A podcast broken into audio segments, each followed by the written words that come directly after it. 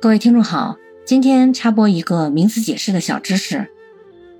我们经常在节目当中听到一个词，叫做“真假积聚”。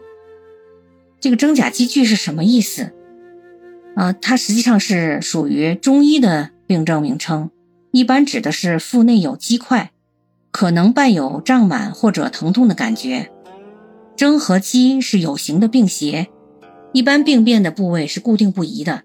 并且疼痛有固定之处，病位主要是在脏腑，属于血分之病。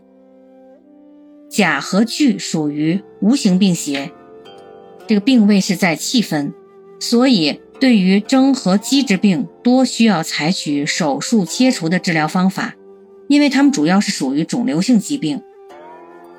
甲和聚可以采用调整气机类的中草药口服治疗。比如多选用红花、柴胡、川芎、枳实、厚朴等药物。